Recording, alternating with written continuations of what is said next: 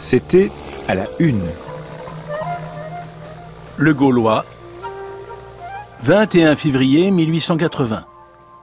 Gustave Flaubert et les procès littéraires. Un jeune poète de grand talent et de grand avenir, M. Guy de Maupassant, avait publié il y a quatre ans dans La République des Lettres, une revue aujourd'hui disparue, une nouvelle en vers intitulée Au bord de l'eau. Tout récemment, une petite revue de province, L'Abeille d'Étampes, reproduisit Au bord de l'eau.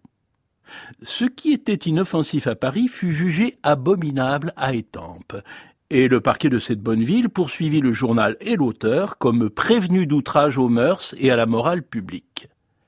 Nous nous sommes rendus auprès de M. de Maupassant, qui a bien voulu nous communiquer une lettre que M. Gustave Flaubert venait de lui écrire. Cloissé, 19 février 1880. Mon cher bonhomme, c'est donc vrai. J'avais cru d'abord à une farce, mais non. Je m'incline. Eh bien, ils sont jolis à Étampes. Allons-nous relever de tous les tribunaux du territoire français, les colonies y comprises? Prévenus pour outrage aux mœurs et à la morale publique, deux aimables synonymes qui font deux chefs d'accusation. Moi, euh, j'avais à mon compte un troisième outrage, et à la morale religieuse quand j'ai comparu devant la huitième chambre avec madame Bovary procès qui m'a fait une réclame gigantesque et à laquelle j'attribue les trois quarts de mon succès. Qu'on vous poursuive pour un article politique, soit, bien que je défie tous les parquets de m'en démontrer l'utilité pratique. Mais pour des vers, pour de la littérature, non, c'est trop fort. Ils vont te répondre que ta poésie a des tendances obscènes.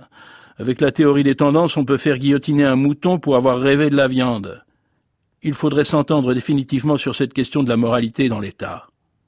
Ce qui est beau et moral, voilà tout et rien de plus. La poésie, comme le soleil, met de l'or sur le fumier. Tant pis pour ceux qui ne le voient pas. Tu as traité un lieu commun parfaitement et tu mérites des éloges au lieu de mériter l'amende de la prison. Tout l'esprit d'un auteur, dit la Bruyère, consiste à bien définir et à bien peindre. Tu as bien défini et bien peint. Que veut-on de plus? Mais le sujet, objectera Prudhomme, le sujet, monsieur. Deux amants, une lessivière, le bord de l'eau. Il fallait prendre le ton badin, traiter cela plus délicatement, plus finement, stigmatiser en passant avec une pointe d'élégance et faire intervenir à la fin un vénérable ecclésiastique ou un bon docteur débitant une conférence sur les dangers de l'amour. En un mot, votre histoire pousse à la conjonction des sexes. Ah. D'abord, ça n'y pousse pas. Et quand cela serait par ce temps de goûts anormaux, il n'est pas mal de prêcher le culte de la femme. Tes pauvres amants ne commettent même pas un adultère. Ils sont libres l'un et l'autre, sans engagement envers personne. J'en suffoque d'indignation. Plus que jamais, je crois à la haine inconsciente du style. Quand on écrit bien, on a contre soi deux ennemis. Premièrement, le public, parce que le style le contraint à penser, l'oblige à un travail, et deuxièmement, le gouvernement parce qu'il sent en vous une force et que le pouvoir n'aime pas un autre pouvoir. Les gouvernements ont beau changer, monarchie, empire ou république, peu importe. L'esthétique officielle ne change pas. De par la vertu de leur place, ces agents ont le monopole du goût.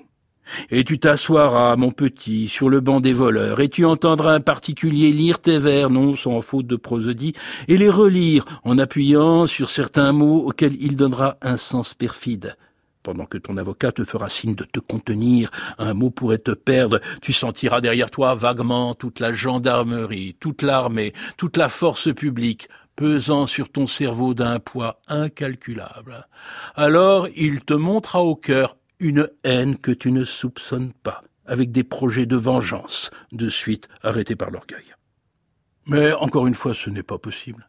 Tu ne seras pas poursuivi, tu ne seras pas condamné, il y a malentendu, erreur, je ne sais quoi. Le garde des Sceaux va intervenir. On n'est plus au beau jour de monsieur de Villèle. Cependant, qui sait, la terre a des limites, mais la bêtise humaine est infinie. Je t'embrasse, ton vieux, Gustave Flaubert.